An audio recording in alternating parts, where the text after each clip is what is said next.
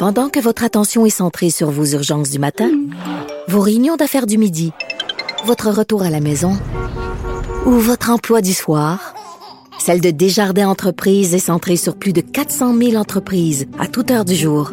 Grâce à notre connaissance des secteurs d'activité et à notre accompagnement spécialisé, nous aidons les entrepreneurs à relever chaque défi pour qu'ils puissent rester centrés sur ce qui compte, le développement de leur entreprise. Alors, je suis dans une salle de réunion au Parlement avec Paul Robitaille. Bonjour. Bonjour, bonjour mon cousin. oui, petite cousine euh, qui est aussi députée libérale de Bourassa-Sauvé et qui critique aujourd'hui la présentation de la nouvelle politique de relations internationales du Québec. Oui, exactement. En fait, j'ai écouté le, le, discours de Mme Nadine Giraud, là, la ministre des Relations internationales, et euh, le discours était essentiellement économique. Euh, et ça confirme ce qu'on décriait depuis un an, nos inquiétudes finalement, que le ministère des Relations internationales est en train carrément de devenir une succursale du ministère de l'Économie. Donc, euh, vous avez même dit, euh, Paul, comptoir commercial, ce qui a fâché la ministre? J'ai dit comptoir commercial et oui, je je comprends que ça ait fâché la ministre, mais c'est quand même des inquiétudes légitimes. Et le discours d'aujourd'hui, est complètement dans ce sens-là. Juste le titre de, de, de, de, la grande annonce, le Québec fier en affaires partout dans le monde. Ben, ça dit tout.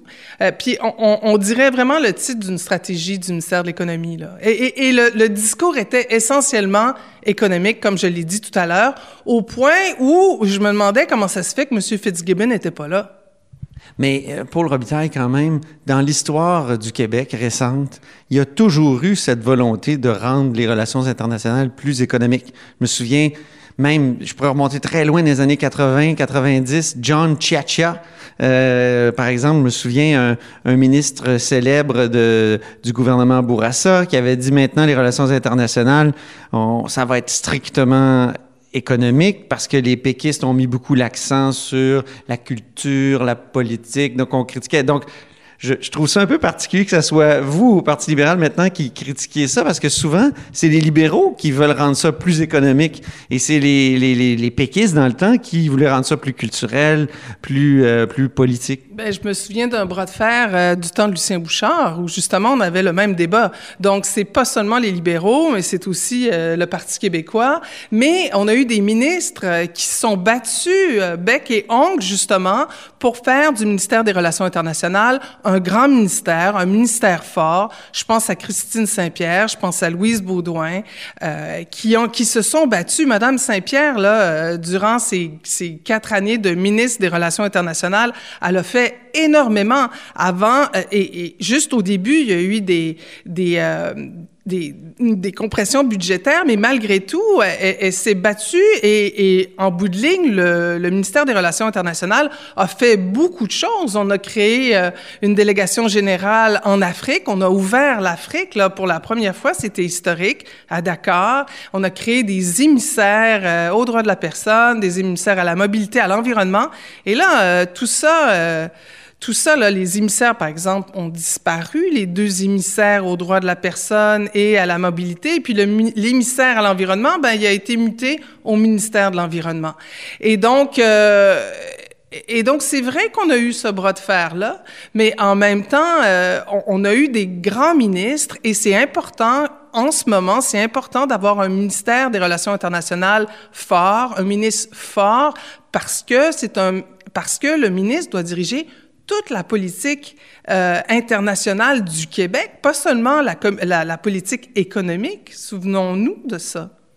Et là, il y a tout un paradoxe, c'est que le gouvernement Legault semble vouloir mettre l'accent sur euh, l'attrait des, des, des l'attrait du Québec pour les étudiants étrangers. Mais euh, comment vous, vous avez réagi quand vous avez vu ça pour l'hôpital? Ben c'est absurde parce que ben, en tout cas, c'est un contraste clair parce qu'on a d'un côté, puis j'écoutais la ministre là, qui appelle les étudiants étrangers à venir au Québec. On veut faire la promotion du Québec chez les étudiants étrangers. On va aller recruter les meilleurs talents. On veut aider les universités à aller chercher les meilleurs.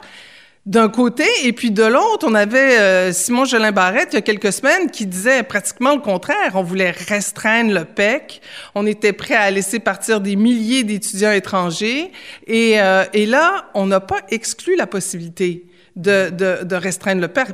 Toujours à penser à une réforme. Le PEC, donc le, programme de l'expérience québécoise, qui faisait en sorte que les étudiants étrangers qui finissent leur diplôme ici ont accès très rapidement à un certificat de sélection du Québec, moyennant le, fait qu'ils qu parlent français. Il faut, faut qu'il y, ait un niveau 7, si je ne m'abuse, de conversation euh, en français. Euh, donc, c'est ça que le gouvernement a restreint d'un côté et, et là semble vouloir attirer. Mais en même temps, est-ce qu'il faut absolument garantir un certificat de sélection du Québec pour attirer des étudiants étrangers? Est-ce qu'on veut nécessairement faire de tous les étudiants étrangers des, futurs Québécois?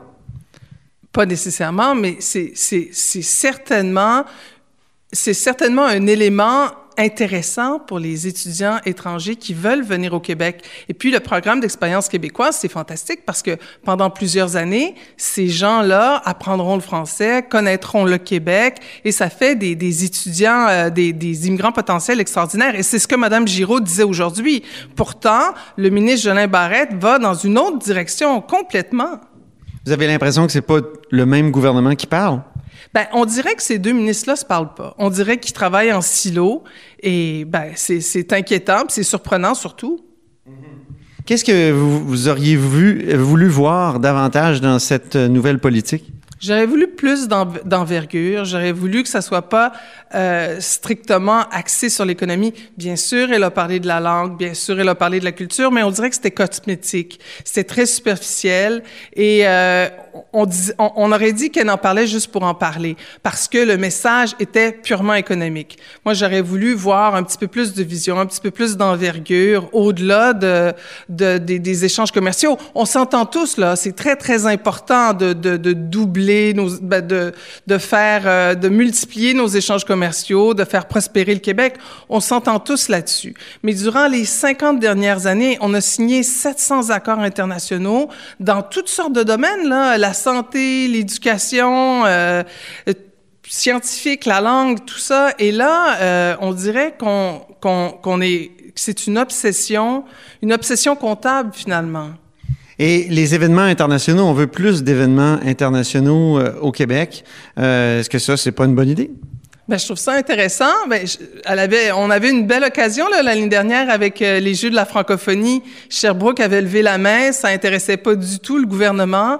Ensuite, euh, on se souvient la, la COP 25, euh, ils n'étaient pas intéressés non plus à accueillir la COP 25 ici. Euh, bon, écoutez, si euh, si s'ils veulent mettre l'accent là-dessus, tant mieux, tant mieux. Quel, quel autre événement international on, on pourrait accueillir là, prochainement? Je, toutes sortes de choses, là. Vous me... Mais ben, justement, peut-être la, COP 26, on dit que euh, ils disent là, euh, je lisais dans un des communiqués de presse qu'ils voulaient peut-être euh, avoir euh, euh, soumettre le nom du, du, du, Québec là pour la COP 26, Montréal pour la prochaine COP 26 cette grande conférence sur euh, les, euh, les, les, changements climatiques. Bon, ils avaient aucun intérêt euh, durant la dernière année. Ben, coudon, c'est... Oui, c'était un peu rapide, je pense, hein, pour inviter 27 000 personnes. En tout cas, c'est une grosse conférence.